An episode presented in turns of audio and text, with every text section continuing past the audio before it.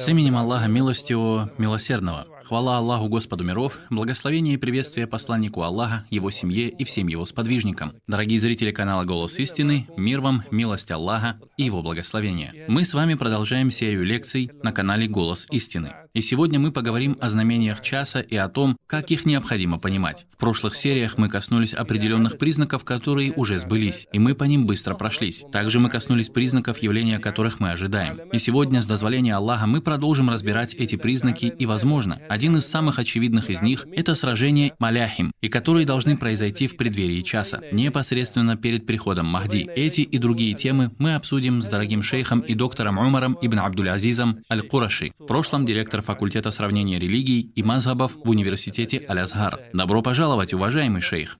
И тебя приветствую, брат. Наш дорогой доктор, в прошлых встречах мы поговорили о довольно внушительном количестве предзнаменований, упомянули признаки, которые сбылись, и те, которые продолжают проявлять себя. И это заняло довольно долгое время. Сегодня же, шейх, я бы хотел, чтобы ты рассказал нам про Маляхим, великие сражения, которые произойдут в преддверии часа до появления Махди и во время его пришествия. Я прибегаю к защите слышащего и всезнающего от зла проклятого шайтана. С именем Аллаха, милостивого, милосердного. Хвала Аллаху Господу миров, благословение и мир посланному милостью для миров нашему пророку Мухаммаду, его семье и его благословенным сподвижникам и тем, кто последовал за ними наилучшим образом. А затем, приветствую тебя и наших зрителей, мир вам и милость Аллаха. И вам мир и милость Аллаха. Действительно, мы дошли до темы великих сражений, именуемых Маляхим. Я вскользь упомянул эту тему, приведя некоторые признаки, которые еще не проявились. Мы остановились на теме несбывшихся признаков. И ученые прошлого, которые писали о признаках часа, упоминали их, при этом не устанавливая для них конкретного времени. И также не всегда уточняли, малые это признаки или большие. То есть, получается, они не были распределены в хронологической последовательности? Именно так. Не было последовательности. И также не было указано конкретное время, и не было указано, когда они свершатся. И не было указано, малые это признаки или большие.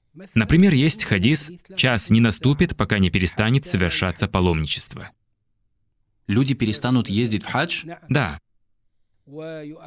И это подтверждает хадис, в котором говорится, «Разрушит Каабу худоногий человек из Эфиопии. Он разграбит ее украшения и обнажит ее стены, сняв покрывало. Я словно смотрю на него, лысого и кривоногого. Он будет ломать ее лопатой и киркой. Так это передано от пророка, саллаллаху алейхи вассалям. Саллаллаху алейхи вассалям. В этом хадисе упомянут признак конца, в нем и другом. Хоть этот признак и относится к малым признакам. Однако он произойдет позже. Гораздо позже, чем остальные. Причем настолько, что он сбудется с большими признаками. На это указывает то, что Иса, алейхиссалям, совершит хадж или умру, или же совместит их. А паломничество Иса, алейхиссалям, было бы невозможным без существования Кабы. И поэтому мы говорим, что знамение, упомянутое в хадисе, час не наступит, пока не перестанет совершаться паломничество, наступит позже. Шейх, у меня есть замечание. По причине карантинных мер хадж не проводился в прошлом и позапрошлом году. Кааба пустовала по причине того, что хадж отменили. Кажется, в Каабу допустили порядка 500 человек. Да, было немного людей. Да-да, было очень мало людей. Ты хорошо подметил. Ведь хадж может прекратиться, но с этим Кааба продолжит стоять. Ситуация дошла до того, что даже мечеть пророка, саллаллаху алейхи вассалям, запирали полностью из-за вспышки эпидемии, а в Каабе молился только обслуживающий персонал.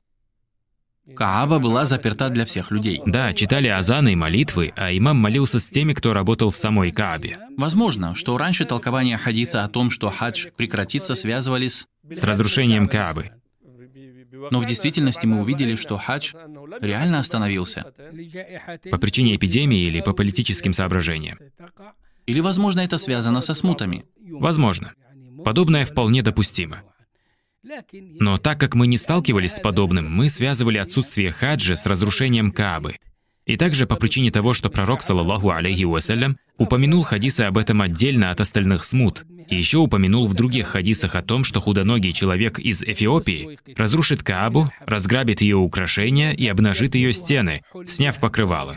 Затем пророк, саллаллаху алейхи вассалям, сказал, описывая его, «Я словно сейчас смотрю на него, лысого, кривоногого. Из этого мы знаем, что он будет лысый, и ноги его слегка будут изогнуты колесиком». Похожие на колесо. Да, как колесо. Он будет ломать ее лопатой и киркой. Все эти инструменты нам знакомы. И этот признак не произойдет, пока Иса ибн Марьям, мир ему, не совершит хадж. И поэтому мы знаем, что этот признак наступит не скоро. Также среди признаков, которые еще не сбылись, описаны пророком, саллаллаху алейхи вассалям, в известном хадисе. Час не настанет до тех пор, пока звери не станут разговаривать с людьми, пока человек не будет говорить с кончиком своего кнута и ремешком своей сандалии, и его бедро будет сообщать ему о том, чем занимались его домочадцы в его отсутствие. Это, конечно, удивительный признак, и он достоверный. Его передает нам имам Ахмад и Тирмизи и Ибн Хумейд, и Альбани сказал, что он достоверный.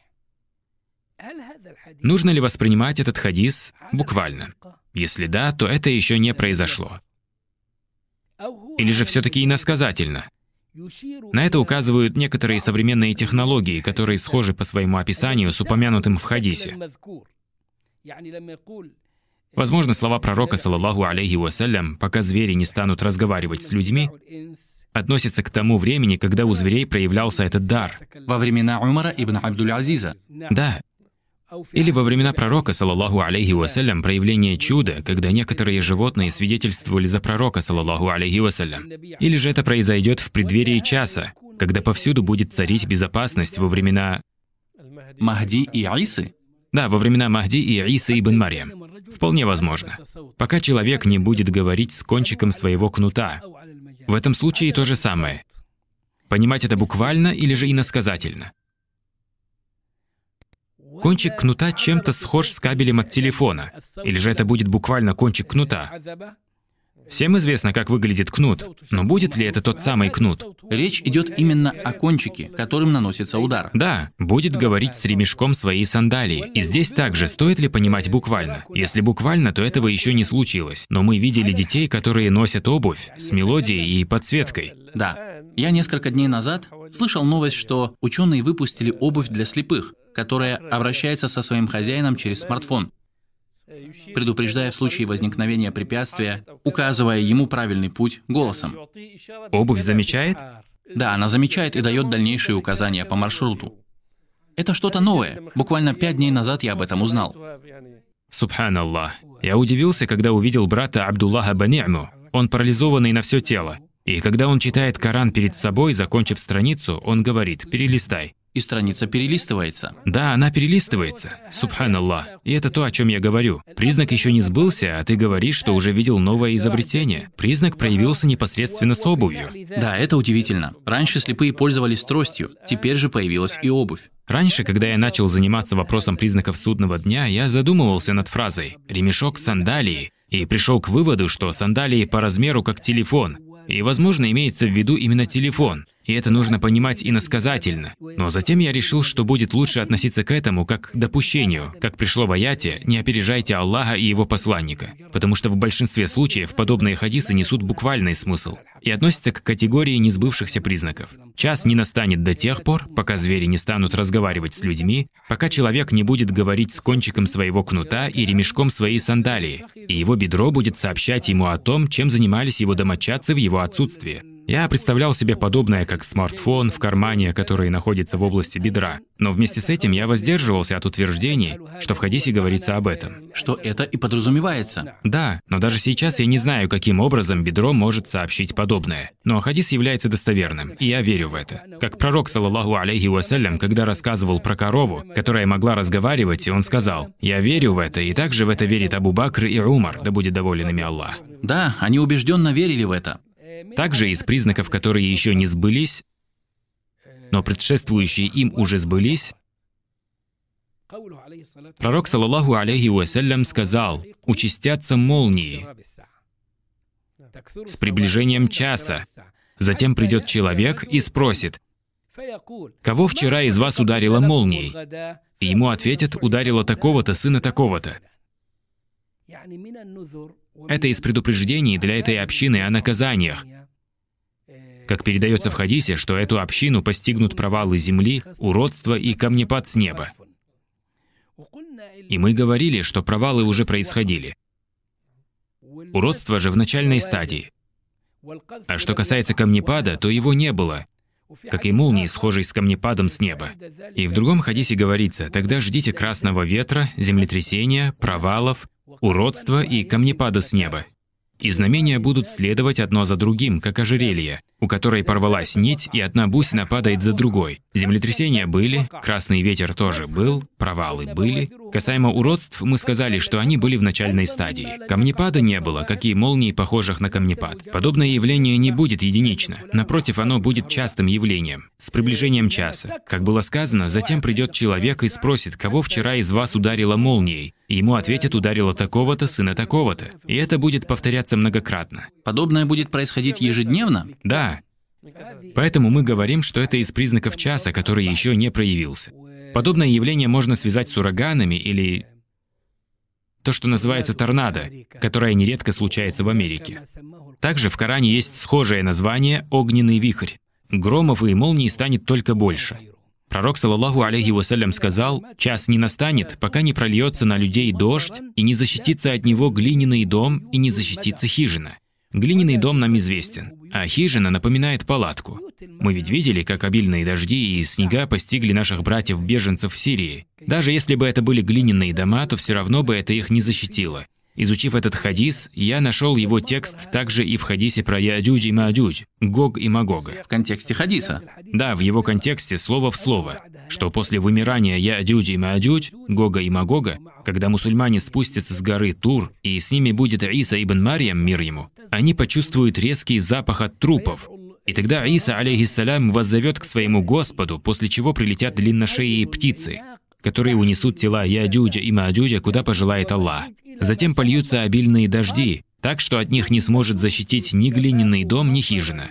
Значит, получается, что этот признак сбудется лишь с приходом Яадюдь и Маадюдь, как это пришло в длинном хадисе. Мы еще дойдем до него, если пожелает Аллах. С позволения Аллаха. Также среди признаков, которые еще не проявились, упомянуты в хадисе пророка, саллаллаху алейхи вассалям. День и ночь не исчезнут до тех пор, пока к власти не придет человек из числа Мауали по прозвищу Джах-Джах. Я не слышал, чтобы подобное произошло, но это не значит, что этот признак еще не проявился. Но непременно проявится, но когда и как неизвестно. Под Мавали имеется в виду раб. Или они были рабами? Те, которые были рабами. Затем были отпущены. Были рабами и отпущены, их и называют мавали, вольноотпущенными. Большинство из них были родом с западных земель, пока к власти не придет человек из числа мавали по прозвищу Джах-Джах. В действительности многие из ученых не стали комментировать этот хадис, и я поступил так же. Можно сказать, что подобного еще не случилось. Также среди признаков, которые передаются, и они еще не сбылись, и которые являются радостной вестью, которой мы ждем, и которые являются надеждой для тех, кто ожидает их, описаны следующими словами пророка, саллаллаху алейхи вассалям. «Поистине это дело, то есть религия ислам, обязательно достигнет всякой местности, куда достигают день и ночь. И Аллах не оставит жилища, будь оно из глины или шкуры, в которое Он не введет эту религию посредством величия могущественного или унижением низкого, величием, с которым Аллах возвеличит ислам, и унижением, с которым Аллах унизит неверие. Увещевая своих сподвижников, пророк, саллаллаху алейхи вассалям, часто рассказывал о грядущих радостных событиях. И самую важную такую весть он сообщил тогда, когда Хаббаб ибн арат пришел к пророку, саллаллаху алейхи вассалям, со словами «О посланник Аллаха, не попросишь ли ты помощи для нас? Не обратишься ли к Аллаху с мольбой за нас?» Это же происходило в Мекке. Да, в Мекке. И мусульмане были слабы, говоря, «Разве ты не видишь, каково нам?» И посланник Аллаха, саллаллаху алейхи вассалям, разгневался, сказав, «Среди живших до вас бывало так, что человека хватали, рыли для него яму в земле, помещали туда, а потом приносили пилу, клали ему на голову и распиливали его надвое, и раздирали его мясо железными гребнями, проникавшими глубже костей. Однако и это не могло заставить его отречься от своей религии. Это те виды пыток, которым подвергались предыдущие общины. Затем продолжил, «Клянусь Аллахом, Аллах обязательно приведет это дело к завершению, и будет так, что всадник, направляющийся из Саны в Хадрамаут, не будет бояться никого, кроме Аллаха и волка для своих овец. Но вы народ, который слишком торопится. Пророк, саллаллаху алейхи вассалям, когда обрадовал этой вестью, в тот момент там находился Ади ибн Хатим, после того, как уверовал. И он говорил, «Я сам видел, как это сбылось». И также я видел, как женщина выезжала из Саны в направлении Хадрамаут, не боясь никого на своем пути, кроме Аллаха. Это событие произошло через 25 лет после того, как об этом сообщил пророк, саллаллаху алейхи вассалям. Также пророк, саллаллаху алейхи вассалям, сообщил и о другой радостной вести, которая сбылась, сказав, «Поистине Аллах показал мне землю, и увидел я восток ее и запад, и поистине все, что было показано мне из нее, будет принадлежать моей общине». Приблизительно через полвека это пророчество сбылось. Воплотилось в жизнь. Ислам достиг дальних земель востока Индии и Китая и дошел до земель Испании и Португалии, где было основано государство Андалусия. И когда ислам распространился, он достиг востока и запада земли, но не сильно распространился на севере и юге. Когда ислам распространился в Испании и Португалии, устремился в самое сердце европейского континента – Исламское просвещение и культура обогатила европейскую цивилизацию. Ислам достиг границ Франции. Дошел до Парижа. Ислам распространился на юге Франции и также приблизился к предместьям Вены в Австрии. Но затем появились целые группы пропагандистов, исламофобов, сражающихся с исламом посредством лживых речей и призывов, искажений и фальсификаций. их дело нашло отзыв в сердцах европейских тиранов и их слуг и приспешников. Все это делалось, чтобы предотвратить его распространение в Европе. Аллах сказал, «Иудеи и христиане не будут довольны тобой, пока ты не станешь придерживаться их религии». К тому же распространение ислама стало ослабевать по причине внутренних междоусобных конфликтов среди мусульман за власть мирское. Слово ислама перестало продвигаться на юг и на север. Поэтому Африка, например, стала сегодня вольницей для христианских миссионеров. Пророк, саллаллаху алейхи вассалям, обрадовал нас, говоря о нашем времени, в котором мы живем, со всей его болью и всеми бедами, которые нас постигли, Вдобавок посягательство на нашу честь, жизнь, имущество, отдаление от религии, сказав, что религия возродится, победит и распространится до таких пор, пока не достигнет всех мест на земле. Как он, саллаллаху алейхи вассалям, сказал это в хадисе, «Поистине это дело, то есть религия ислам, обязательно достигнет всякой местности, куда достигают день и ночь». Географически мы не знаем места в этом мире, где бы не было ночи и дня. Да, нет места, где бы не было ночи и дня. Даже в местах, которые мы называем полюсами, ночь длится 6 месяцев, и день длится 6 месяцев. В любом случае, ночь и день присутствуют. Именно так. Это означает, что ислам охватит весь мир и не ограничится только севером и югом. И этот признак пока еще не сбылся. Также будут еще завоевания. Например, очередное возвращение ислама в Константинополь с помощью 70 тысяч человек из Бану Исхак, которые войдут в него без боя, с возвеличиванием Аллаха, и также открытие Рима, то есть Ватикана и исламизация Европы. Поистине это дело, то есть религия ислам, обязательно достигнет всякой местности, куда достигают день и ночь, и Аллах не оставит жилища, будь оно из глины, имеется в виду отдаленные поселения, или шкуры, это палатки в отдаленных частях пустыни или чумы народов Севера, в которые он не введет эту религию посредством величия могущественного или унижением низкого, величием, с которым Аллах возвеличит ислам, и унижением, с которым Аллах унизит неверие. Ислам возвеличит мусульман и также возвеличит новообращенных, и ислам будет главенствовать. Да, и этот признак является результатом битв. Это результат сражений. Результатом битв и сражений, которые произойдут до прихода Махди и во время его появления. До выхода Даджаля. Почему думаешь, Даджаль выйдет? Его приход является началом больших признаков, а выйдет он по причине гнева. И что это за вещь, которая его разгневает? Распространение ислама во всем мире. То есть это будет действительной причиной его выхода? Да, по причине распространения ислама на земле. С этого и начнется его большая смута. В таком случае мы ожидаем этот признак, и он будет результатом маляхим, великих битв. Также среди упомянутых признаков, и которые мы постоянно повторяем, Потому как, когда человек чего-то сильно желает, часто вспоминает об этом. и для этого есть немало причин. Например, иудеи совершили много злодеяний по отношению к мусульманам. Убийство мусульман иудеями и оккупация ими благословенной земли, мечети Аль-Аксы, и изгнание палестинцев, которые живут в палаточных городках и рассеяны по всему миру. Их разбросанность. Да, разбросанность. По Иордании, Ливану и остальному миру. В каждой стране можно встретить палестинцев. Иудеи ведь облегчают им иммиграцию из Палестины, чтобы присвоить их земли себе. Да, это правда. Все их права попраны. И вместе с этим продолжительная война и геноцид, которые совершили иудеи, самые ужасные из них — резня в Сабре и в Шатиле, резня в Дейр-Ясин и резня в школе Бахруль-Бакр. Они ничто по сравнению с грядущим. Учитывая все эти преступления иудеев, я всегда вспоминаю этот известный хадис. «Не настанет час этот, пока мусульмане не сразятся с иудеями». Когда иудеи станут прятаться за камнями и деревьями. Почему это произойдет? Потому что они трусы. Когда иудеи станут прятаться за камнями и деревьями, а камни и деревья будут говорить, «О, мусульманин, вот позади меня иудей, иди же и убей его», и это будет говорить каждое дерево, кроме Гаркада, ибо Гаркад относится к числу иудейских деревьев. Удивительное в этом хадисе то, что иудеи полностью верят в то, о чем в нем говорится. Я знаю много мусульман, которые не знают этот хадис, даже несмотря на то, что мы часто его упоминаем. Порой даже некоторые, услышав его, начинают отрицать, что подобное возможно.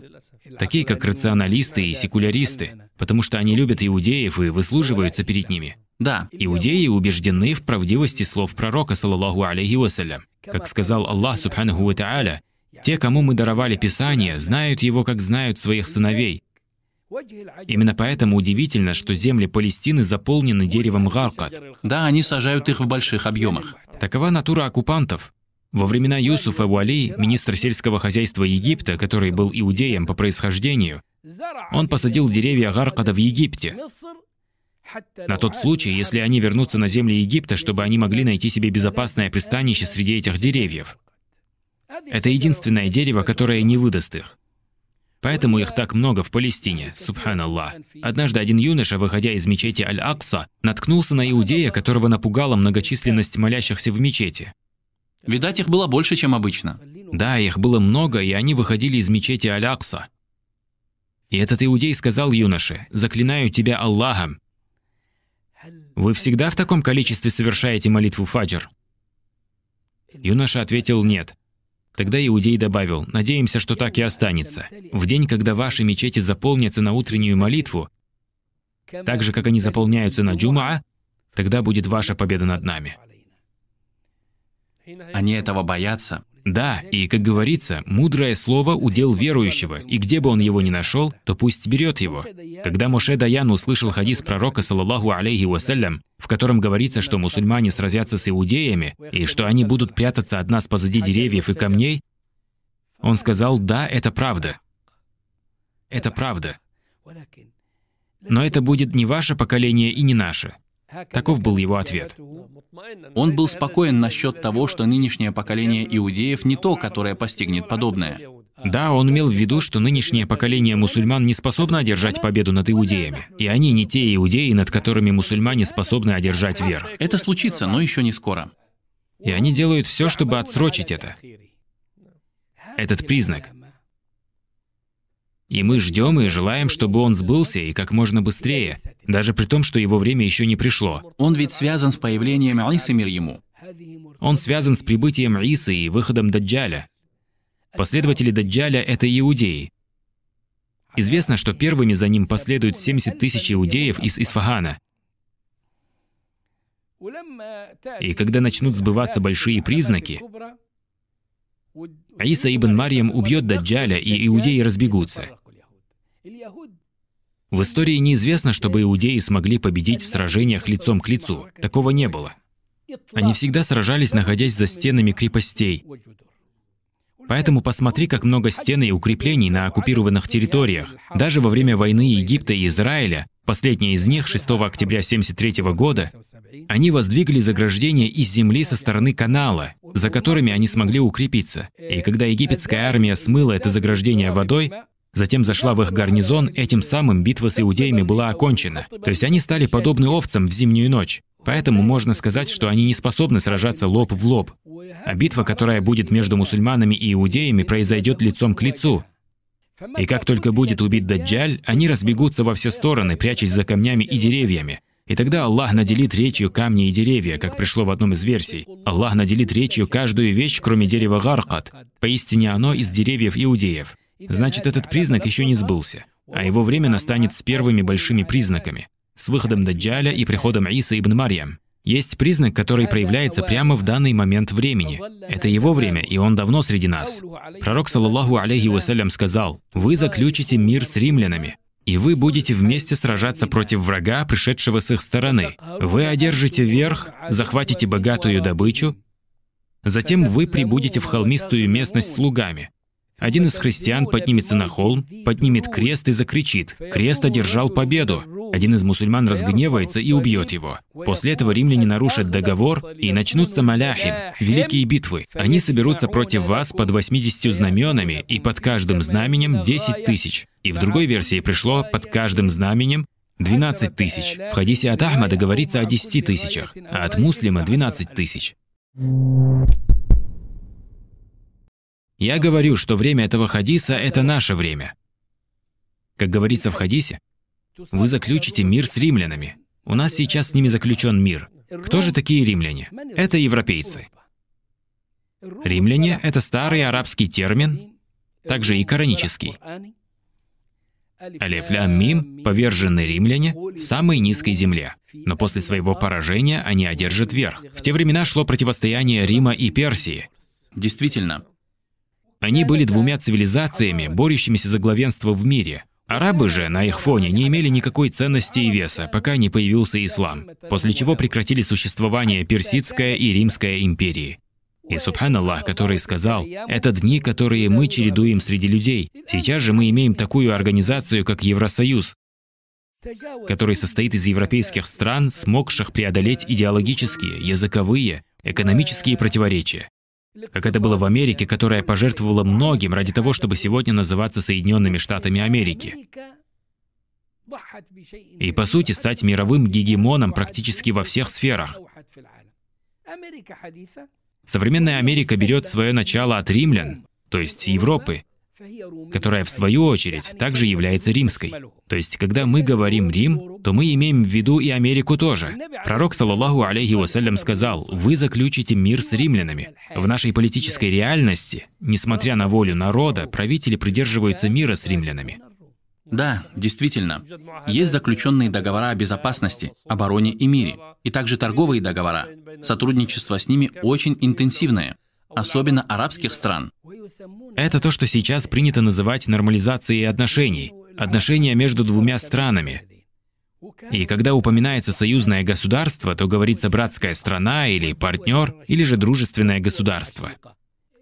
Подобных названий много. Конечно же, нормализация отношений с римлянами существует с давних времен и в современности. Говоря с давних времен, я имею в виду начало 20 века. Вассальные отношения с ведущими мировыми гегемонами, Советским Союзом, США, поддерживались, несмотря на то, что они тщательно скрывались. Но когда внутренние силы народа ослабли и усилилась власть тиранов, они объявили об этом открыто. Как, например, Гамаль Абдун Насер открыто выражал свою лояльность атеистическому Советскому Союзу, Анвар Садат – лояльность штатам, После пришел Хосни Мубарак с той же программой. Он не вышел из-под контроля Америки, которая вследствие распада Советского Союза стала единственным гегемоном в мире. Хочу напомнить, что к тому моменту очень многие арабские государства выступали против Египта из-за кэмп-дэвидских отношений. Сейчас же они спешат сделать это. Аллах Субханаху Тааля сказал, ты видишь, что те, чьи сердца поражены недугом, спешат к ним, поспешают среди них. То есть это не просто спешка. Они соревнуются между собой. Это больше, чем спешка. Они говорят, мы боимся, что нас постигнет беда. Значит, мой дорогой брат, перемирие действует. Шейх, прежде чем мы перейдем к теме великих битв, хотел бы задать вопрос о блокаде стран Шама и Ирака. Можем ли мы сказать, что именно иранцы имеются в виду под неарабами, упомянутыми в хадисе, скоро уже жителям Ирака не будут доставлять ни кафиза, ни дирхама? Мы спросили, почему это? Он сказал, из-за неарабов, которые будут препятствовать этому. Да, Они контролируют Ирак. да. И по их причине в Ираке сейчас бедность и голод. Затем он, саллиллаху алейхи вассалям, продолжил, «Скоро уже жителям Шама не будут доставлять ни динары, ни мудьи». Мы спросили, почему это? Он сказал, из-за римлян. Народ Шама страдает от действующих режимов. Он бедствует, мерзнет в палатках и голодает. Потому что им позволяют это Европа и Америка, которые являются политическими и духовными наследниками Рима, по сути, его правопреемниками. Да, так и есть. Можно ли сказать, что это тоже связано с Мальхамой, Великой битвой? Нет, эти признаки уже сбылись. Они уже есть в наше время, и мы их наблюдаем.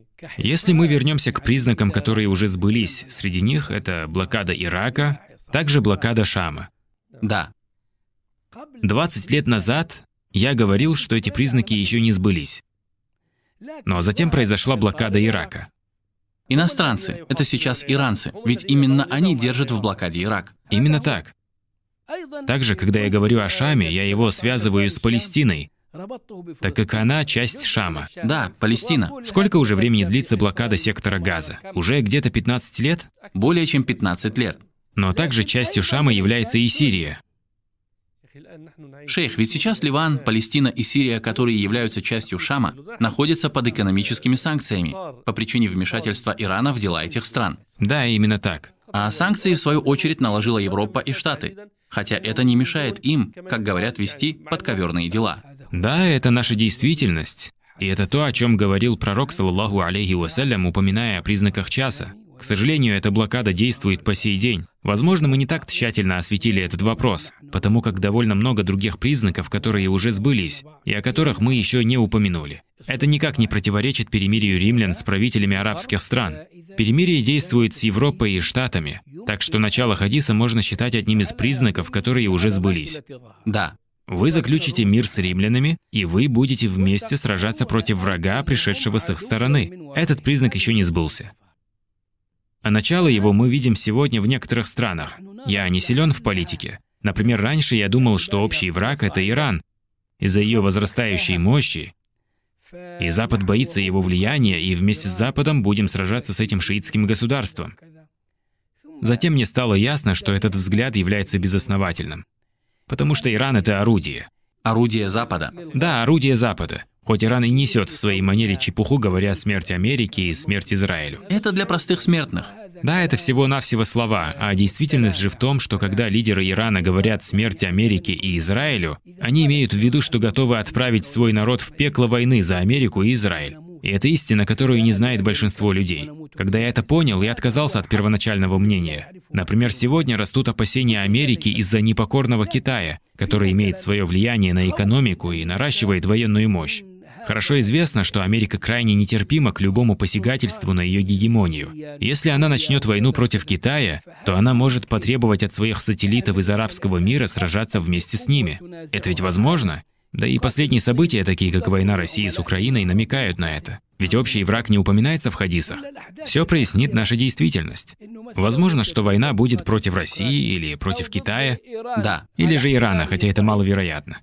Пророк, саллаллаху алейхи вассалям, сказал, «Вы будете вместе сражаться против врага, пришедшего с их стороны». То есть Запад попросит помощи мусульман, и они сразятся с общим врагом и повергнут его. Это начало маляхим, великих сражений. выйдут единым войском и победят общего врага. Подобное событие в миниатюре произошло между арабами и Западом. Когда армия Ирака вторглась в Кувейт, что сделал Запад? Парламент Кувейта попросил военной помощи у Египта и других арабских стран, а за ними стоял Запад. В итоге над Ираком была одержана победа, и Ирак был повергнут политически, экономически и в военном плане в результате войны, известной как «война в заливе». Но не это было нашей целью. Я приведу дальше пример, каким образом будет союз между Западом и арабами. Вы будете вместе сражаться против врага, пришедшего с их стороны. Вы одержите верх, захватите богатую добычу, затем вы прибудете в холмистую местность с лугами.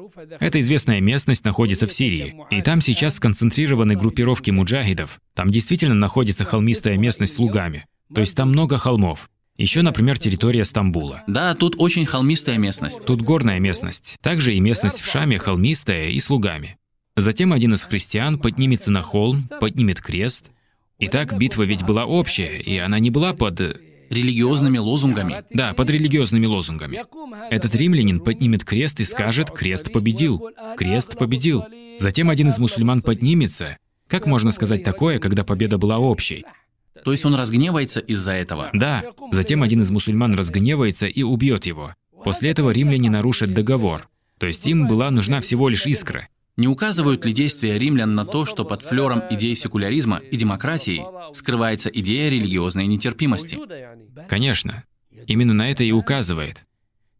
Только мы находимся в неведении. Мы на это даже не обращаем внимания.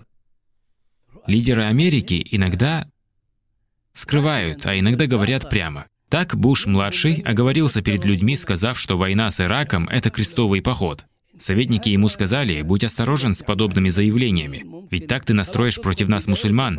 Из-за этого могут начаться религиозные войны. После чего он извинился. Но это выявило то, что у него в сердце и каковы его убеждения. После извинения он сказал, что не стоило приносить извинений, так как жизни мусульман не имеют никакой ценности. Он вернул свои слова обратно. После этого возникает вопрос об убеждениях этих правителей, о которых они не рассказывают своему народу, и тех убеждениях, которые прививают иудеи своим детям.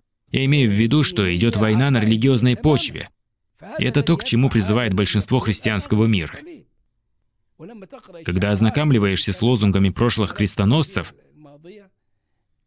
то понимаешь, что с тех пор мало что изменилось, и современные войны также являются крестовыми походами. Человек, который поднимет крест, просто выполнит приказ. Это будет провокацией, которая приведет к нарушению договора с римлянами. И это будет искрой, чтобы развязать войну с мусульманами. После этого римляне нарушат договор и начнутся маляхи, великие битвы. Начнется череда сражений. Да, череда сражений. Они соберутся против вас. И они уже собрались однажды. До этого. Военная мобилизация подразумевает присутствие американских военных баз на территории арабов. Они уже есть.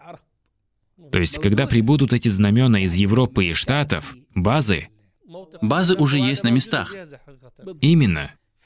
Они соберутся против вас под 80 знаменами. Под знаменами подразумеваются знамена военных подразделений, и под каждым знаменем 12 тысяч. А это 960, почти 1 миллион.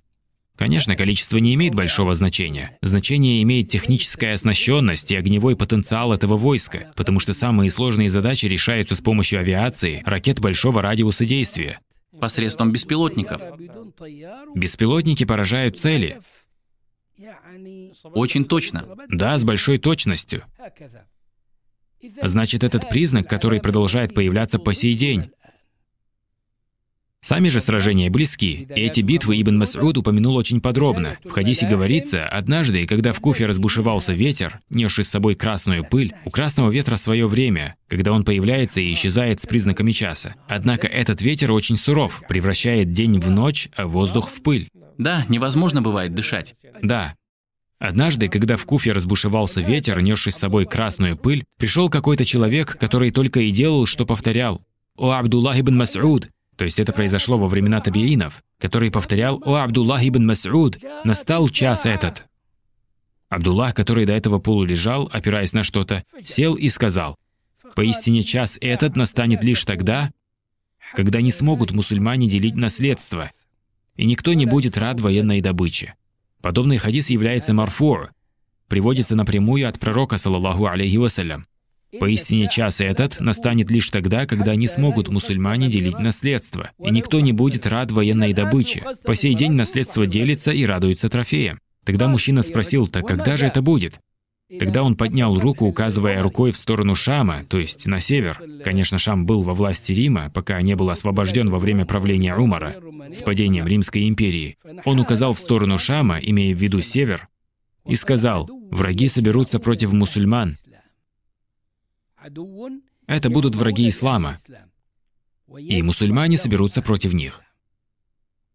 Они однажды собрались против нас. Мы же еще не собирались против них. Аллах свидетель. Все по причине раскола, который есть среди группировок. Мы их называем джихадовские группировки. Одни в Афганистане, другие в Сирии, кто-то в Чечне. Возможно, они объединятся, если пожелает Аллах. Значит, он сказал, враги соберутся против мусульман, и мусульмане соберутся против них. Я спросил, ты имеешь в виду римлян? Он сказал, да.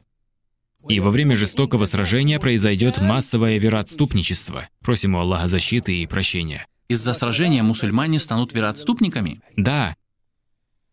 Это смуты, которые связаны с хадисом про держащегося за свою религию. Подобно сжимающему уголь в своей руке. Да, как сжимающий уголь в своей руке. Он сказал «да», и во время жестокого сражения произойдет массовое вероотступничество. Затем мусульмане поставят условие биться насмерть и не возвращаться без победы. Что касается условия биться насмерть, то группы мусульман присягнут насмерть. Есть ли в исламе присяга насмерть? Да, есть. Во время Худайбийского договора, когда Усман ибн Аффан направился в Мекку и распространилась весть о том, что его убили, пророк, саллаллаху алейхи вассалям, призвал людей присягнуть ему, и люди присягнули ему на смерть. И по поводу этого есть аят. Аллах остался доволен верующими, когда они присягали тебе под деревом. Это событие называется «присяга на смерть». Да, и по-другому присяга довольства. Более распространено именно это название. Есть также и современный военный термин, называющий это группы самоубийц. Однако это не шариатское понятие, потому что мы не приемлем самоубийство. Конечно, не приемлем. Мы приемлем, когда человек сражается, чтобы достичь степени шахида на пути Аллаха. Степень шахида же для мусульманина есть истинная победа. Затем мусульмане поставят условие биться насмерть и не возвращаться без победы. Много их будет или мало, но они будут сражаться с врагами, пока не разлучит их ночь. Весь день пройдет в сражении, и остановятся они лишь на ночь, и вернутся обратно и те, и другие, не добившись победы. И почти весь передовой отряд погибнет. Это будет в первый день. Потом мусульмане бросят вперед другой отряд, бойцы которого тоже будут готовы умереть и не возвращаться без победы. И они тоже будут сражаться с врагами, пока не разлучит их ночь. Весь день пройдет в сражении, и остановятся они лишь на ночь. И вернутся обратно и те, и другие, не добившись победы, и почти весь передовой отряд погибнет. Потом мусульмане бросят вперед другой отряд, бойцы которого тоже будут готовы умереть и не возвращаться без победы. И они тоже будут сражаться с врагами, пока не разлучит их ночь, и вернутся обратно и те, и другие, не добившись победы. И почти весь этот передовой отряд погибнет, как и первый. Потом мусульмане бросят вперед третий отряд, бойцы которого тоже будут готовы умереть и не возвращаться без победы. И они будут сражаться с врагами до вечера, и вернутся обратно и те, и другие, не добившись победы. И почти весь этот передовой отряд погибнет, как и второй. Это уже третий день. А на четвертый день на них пойдут оставшиеся мусульмане. Смертность будет очень высокой. То есть те остатки войска мусульман соберут все оставшиеся силы. И пойдут на них оставшиеся мусульмане, и по воле Аллаха римляне потерпят поражение. А мусульмане устроят побоище, или он также сказал, подобно которому больше не будет, или подобно которому доселе не видели. И даже птица, которая захочет пролететь над полем боя, не сможет покинуть его пределы и упадет замертво. Все это по причине большого количества оружия и суровости этой войны, и вполне возможно, что будет использовано химическое оружие. Аллаху известно лучше. Затем сражение завершится, и из рода, в котором насчитывалось 100 человек, имеется в виду из одного племени или имеющие родственные отношения, и из рода, в котором насчитывалось 100 человек, останется в живых только один. Так какой же добычей им радоваться? Или какое наследство делить? Убитых в этом сражении будет 99 из каждой сотни. То есть останется всего один из ста. И каким трофеем после подобного радоваться? И с кем делить наследство. Затем он, саллаллаху алейхи вассалям, сказал, находясь в подобном положении, они узнают о еще более страшном бедствии. Будет ли что-то еще более страшное, чем это? И услышит крик, громкий глаз, что их место среди их потомства занял лжец Даджаль. Тогда они бросят все, что будет у них в руках, и двинутся в путь. И из-за услышанного крика вышлют вперед десять всадников. Они предпримут меры. Да, и вышлют вперед десять всадников. Посланник Аллаха, саллаллаху алейхи вассалям, сказал, «Поистине мне известны их имена и имена их отцов, и то, какой масти будут их кони, и в тот день будут они лучшими из всадников на земле». Этот хадис в сборнике Муслима. В этом хадисе удивительное указание на то, что, возможно, мир вновь вернется к прошлым временам, и в войнах вновь будут применять конницу. На это довод пророка, саллаллаху алейхи вассалям, «Поистине мне известны их имена и имена их отцов, и то, какой масти будут их кони». Значит, они все же будут верхом на конях, а не на танках и самолетах. Вполне возможно, ведь основа в том, что слова несут прямой смысл. Я допускаю такой сценарий использования коней. Ведь когда была война Афганистана и Советского Союза, Они использовали коней. использовали коней в горах. Да, так и было. Они с их помощью поднимались на горы, тогда как на машине это было невозможно сделать. Или иной техники. Несмотря на то, что существовали и другие средства, кони активно использовались. Даже порой использовали холодное оружие, пока они взяли в трофеи русское вооружение, и затем сражались посредством него в течение 10 лет. Затем ценность джихада ослабла по причине разобщенности самих мусульман. Затем вновь Талибан вернулся, и надеемся, что Аллах дарует им победу и принесет благо посредством них. Дорогой шейх, очевидно, что это сражение Мальхама начнется с присутствием Махди. Или же на это ничто не указывает. Это Потому что когда произойдет событие, известное как крик о появлении Даджаля, Махди уже будет там. Без сомнений, я хотел бы добавить, что в этом хадисе ничего не говорится о Махди, но он упоминается в другом хадисе. И когда говорится, что Даджаль появится среди их потомства, то это произойдет, когда Махди уже будет среди мусульман. Да, если мы изучим все эти хадисы и посмотрев на те хадисы, где упоминается Махди и не упоминается, можно сделать вывод о том, что приход Махди и выход Даджаля произойдут в одно и то же время. Да, ты меня спрашивал, будет ли это во время Махди или нет. Я бы хотел упомянуть хадис, связанный с событиями, близкими к часу. Пророк, саллаллаху алейхи вассалям, сказал, «Не наступит конец света, пока римляне не войдут в Аль-А'мак или Дабик». Ученые говорят, что Аль-А'мак и Дабик – это местность в Сирии, недалеко от Алеппо. Армия из лучших людей земли выйдет из Медины, чтобы противостоять им. Это будет армия Махди. Здесь откровенно упоминается о самом Махди. Когда они построятся в ряды, римляне скажут, «Отдайте на наш суд тех из нас, кто был захвачен вами в плен. Дайте нам сразиться с ними». Тут, видимо, речь идет о пленных, которые были захвачены в предыдущих сражениях. На что мусульмане ответят, «Нет, клянемся Аллахом, мы никогда не примем вашу сторону и не бросим наших братьев». И они будут сражаться. В результате одна третья часть армии бежит с поля боя, и этот поступок им никогда не будет прощен Аллахом. Из армии мусульман? Да, мусульман. Вторая треть армии удостоится чести стать великими мучениками перед Аллахом. Они будут убиты в битве, а другая треть, которая никогда не будет подвергнута смутам, победит, и они будут завоевателями Константинополя. Второе завоевание.